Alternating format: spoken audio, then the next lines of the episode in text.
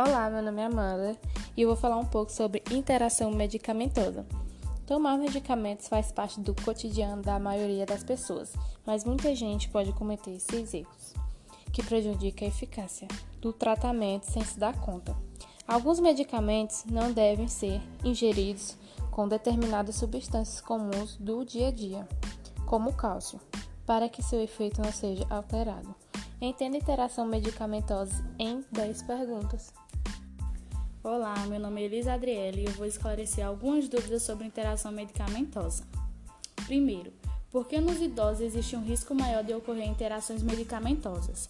As pessoas idosas têm um alto risco de ter uma reação adversa medicamentosa por vários motivos: medicamentos e envelhecimento. Elas são propensas a ter muitos problemas de saúde e, assim, podem estar tomando vários medicamentos de venda livre ou prescritos. Segundo, qual o conceito de interação medicamentosa e quais os tipos que podem ser observados? É um evento clínico que pode ocorrer entre medicamento e medicamento, medicamento e alimento ou medicamento e drogas, álcool, cigarro e drogas ilícitas.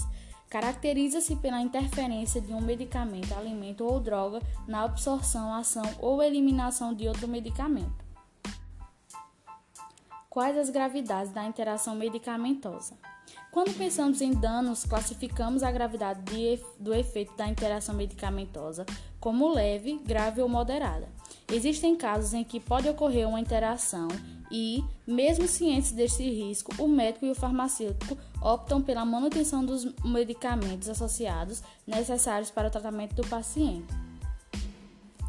Olá, meu nome é Ana Vitória. Eu vou dar continuidade às perguntas sobre interação medicamentosa.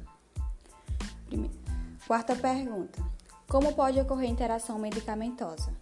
Devido à utilização crônica de medicamentos, pode acontecer o que chamamos de interação medicamentosa, que ocorre quando dois ou mais medicamentos interagem.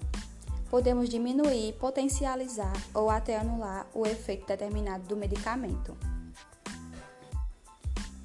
Quinta pergunta: O que fazer em caso de interação medicamentosa? Se um paciente perceber que, após o uso do remédio, algum efeito ruim se manifestou, a providência mais indicada é procurar um médico. Outra alternativa é buscar o serviço de farmacovigilância mais próximo da sua residência. Sexta pergunta: Como evitar a interação medicamentosa? Prontuário eletrônico que possibilite ao médico no momento da prescrição informar e indicar a interação medicamentosa, sua gravidade e, a partir desta informação, tomar uma decisão quanto ao uso do tratamento no paciente, sempre com o apoio da farmácia clínica. É uma ótima forma de reduzir a incidência com problemas. Meu nome é Ana Clara e vou dar continuidade às perguntas. Sétima pergunta: Que tipo de interação medicamentosa ocorre quando duas drogas produzem o mesmo efeito?